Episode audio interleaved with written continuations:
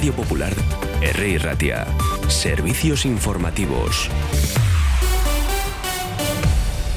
Son las 11 de la mañana. Nerea Melgosa ha tomado esta mañana posesión de su cargo como consejera de Igualdad, Justicia y Políticas Sociales en sustitución de Beatriz Artolazábal, que ha dejado, ya saben, su puesto en el gobierno vasco para concurrir a las municipales de mayo como candidata a la alcaldía de Vitoria-Gasteiz por el PNV. Un acto celebrado en el Palacio de Ajurienea ha estado presidido por el endacario Urcullo, que ha agradecido la labor desarrollada por la consejera saliente en el impulso de la igualdad, la mejora de la Administración de Justicia y el desarrollo de las políticas sociales. Este es el momento protocolario vivido esta mañana ahí en Ajurenea.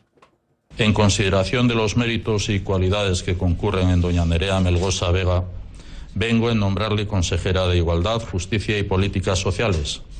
Artículo 2 el presente decreto surtirá efectos a partir de la fecha de la toma de posesión. Artxe dudan agintea Euskadiren zerbitzuan eta legearen arabera zintxo eta leialki erabiliko dudala hitz ematen dut.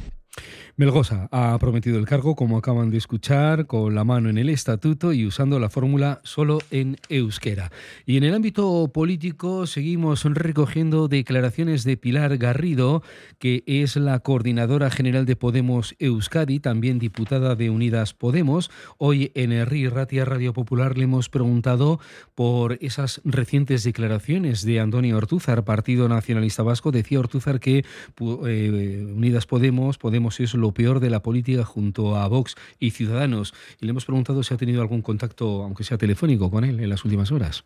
No, no, no he hablado con, con él. Ya me gustaría, ¿eh? Me gustaría que, que hubiera levantado el teléfono, pero pero no, no, no he hablado con él, o sea, porque creo además que, que comete un, un, grave, un grave error. Yo puedo entender que a él no le gustan las políticas que, que empujamos y de hecho se ha resistido a todas, ¿no?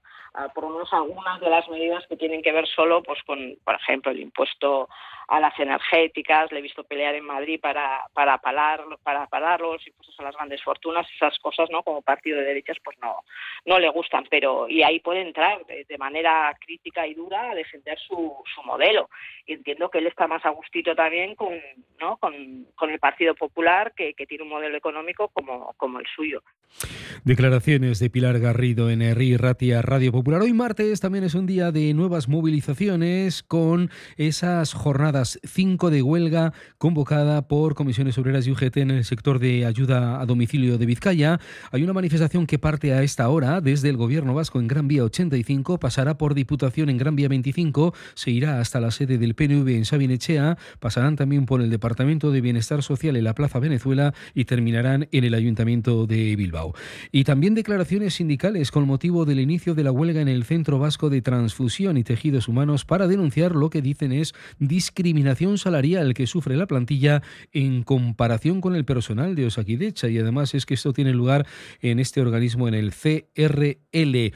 Eh, además, fuera de este ámbito les damos datos. Las ventas en el sector comercio aumentan. Aumentaron el año pasado en la comunidad autónoma vasca en precios constantes un 3,0% con respecto al 2021. En el cuarto trimestre de 2022 las ventas ascienden a un 2,1% en relación al mismo trimestre de 2021 según datos elaborados por el Eustat. La Diputación Foral de Vizcaya, la Universidad del País Vasco, la UPU, y el Ayuntamiento de Bilbao ponen en marcha el Aula Open Data Bilbao Vizcaya.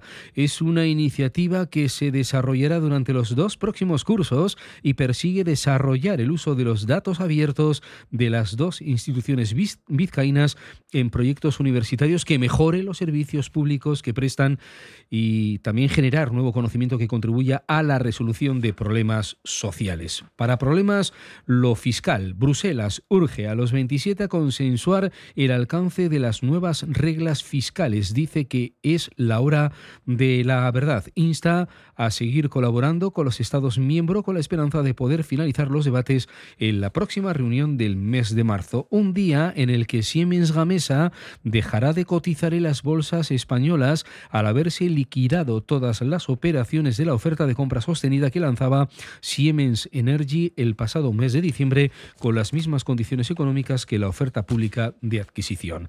Le damos un repaso a la situación del tráfico. Han quedado subsanados algunos problemas que teníamos en algunos puntos kilométricos, pero todavía sigue ahí un autobús averiado, concretamente en la A8 a la altura de Baracaldo, más o menos en el entorno de Max Center, dirección Cantabria. Se está ahora mismo en la retirada de ese autobús averiado que ocupa un carril. Por lo demás, en el resto, en la red principal, lo que tenemos son buenas noticias. Tráfico fluido, tránsito sin mayores problemas que lo que deja a esta hora el movimiento de vehículos. Son las 11 y 5 minutos de la mañana. A mediodía les contamos más noticias en Erri Ratia, Radio Popular. Agur.